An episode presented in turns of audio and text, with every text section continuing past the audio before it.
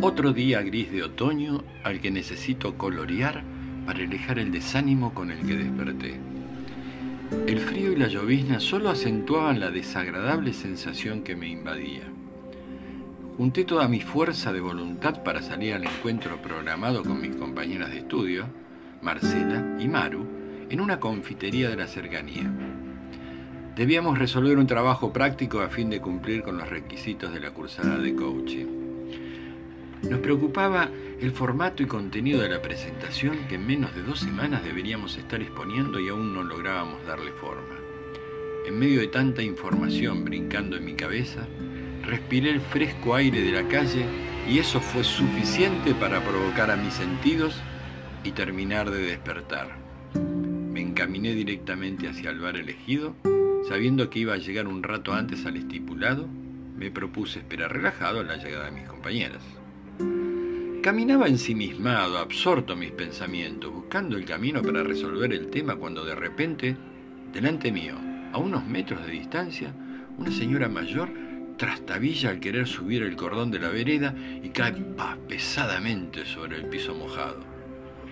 La sorpresa me paralizó un instante y luego pude correr hacia la mujer que aún en el suelo se quejaba por el golpe y a la vez maldecía por lo sucedido. Inmediatamente le ofrecí mi ayuda y con mucho esfuerzo pudo al fin levantarse. Quise llamar a una ambulancia, pero se opuso, diciendo que era, solo es un golpe y que pronto se sentiría mejor.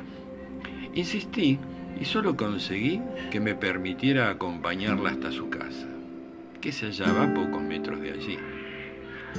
En el camino tuvimos una amable charla que contribuyó a aliviar la tensión que le había provocado el incidente y a la vez me permitió comprobar que su estado físico no era de preocupación y solo algún que otro moretón le quedaría como recuerdo del tropezón. Al llegar, esperé que abriera la puerta de su casa y antes de entrar me miró con una mirada dulce de complacencia que acompañó con una sonrisa que hizo que olvidara el gris del día y lo convirtió en un día luminoso y colorido como al despertar había deseado. Llego, pido un café y mientras divagaba en el suceso previo, mis compañeras llegan. Rápidamente las puse en antecedentes de lo que me había pasado como una anécdota curiosa de un día lluvioso. Qué linda vivencia nos acabas de contar, Dani. Sí, Marce. Eh, en principio me pareció una buena historia y ahora me doy cuenta que como el día, las emociones llovieron encima de mí. Chicos, ¿qué les parece si a partir de esta historia que nos trajo Dani, desarrollamos el tema que hoy justamente nos convoca, emociones y estados de ánimo? Genial, es un claro ejemplo que podemos usar para desarrollar el tema. Además, este relato emotivo es algo que constantemente nos pasa las emociones y estado de ánimo nos acompañan en todo momento y por lo general no nos damos cuenta y si lo hacemos ya es tarde, ya pasó, no sucedió. Y fuiste cambiando de estados de ánimo. Por ejemplo, nos contaste que despertaste triste y luego al salir te encontraste con la señora y su accidente y cambiaste tu actitud, ¿no? Sí, claro desperté en medio de un flujo emocional desagradable que me estaba bloqueando. No estaba atento a eso y recién lo superé, como decís, en ese momento mágico. Los estados de ánimo nos pegan, tienen eco en todo lo que hacemos, se quedan ahí todo el tiempo que quieran, definen un espacio de acción posible y lo peor que muchas veces no sabemos de dónde vienen y ni siquiera podemos identificarlos. Y cambian constantemente. Vos, Dani, tuviste varios cambios de estado de ánimo. Caminabas concentrado, un accidente mueve tu solidaridad y empatía y por último, esa satisfacción de haber hecho lo correcto que aún se dibuja en tu cara. Y decime, Dani, mientras sucedía todo eso, ¿te ibas dando cuenta de tus cambios emocionales? No creo. La verdad es que venía medio dormido, desganado. En ese estado tampoco les iba a ser muy útil. ¿eh? Hasta lo de la señora, ahí cambió mi estado de ánimo. como vos decís, sin ganas, y de repente una emoción te abrió un nuevo mundo de posibilidades. Al modificar nuestro horizonte de posibilidades, cambiamos el estado de ánimo. ¿Cómo te sentís ahora, Dani? Es difícil describir lo que sentí y aún siento. Las emociones son así, ¿no? Se presentan, te alteran, modifican tu día y sin embargo es complicado describirlas. Sí, son escurridizas como cuando de chicos jugábamos al renraje, ¿se acuerdan? Entenderlas, comprenderlas, cuando se apoderan de nosotros es una cosa y otra muy distinta es definirlas.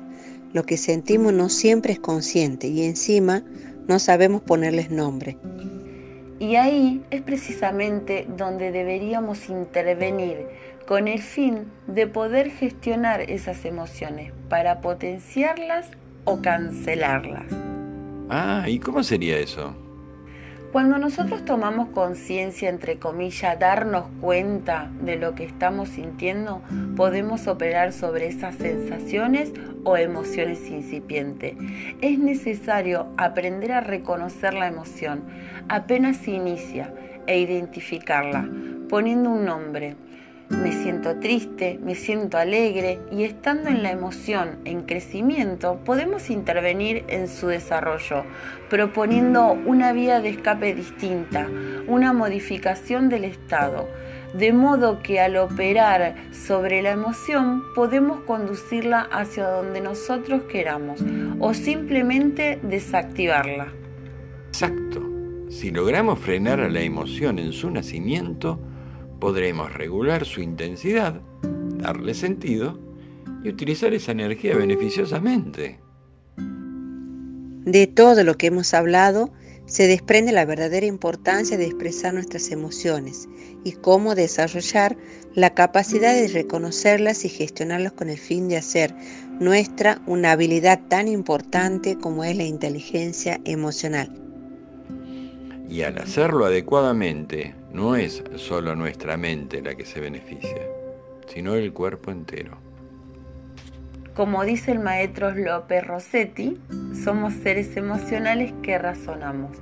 Les propongo que usemos esa capacidad de razonamiento para amigarnos con nuestras emociones y entonces mente y cuerpo alineados le darán un buen sentido a nuestras vidas. Somos Marcela, Maru y Daniel, aprendientes de coaching en acción. Muchísimas gracias por acompañarnos.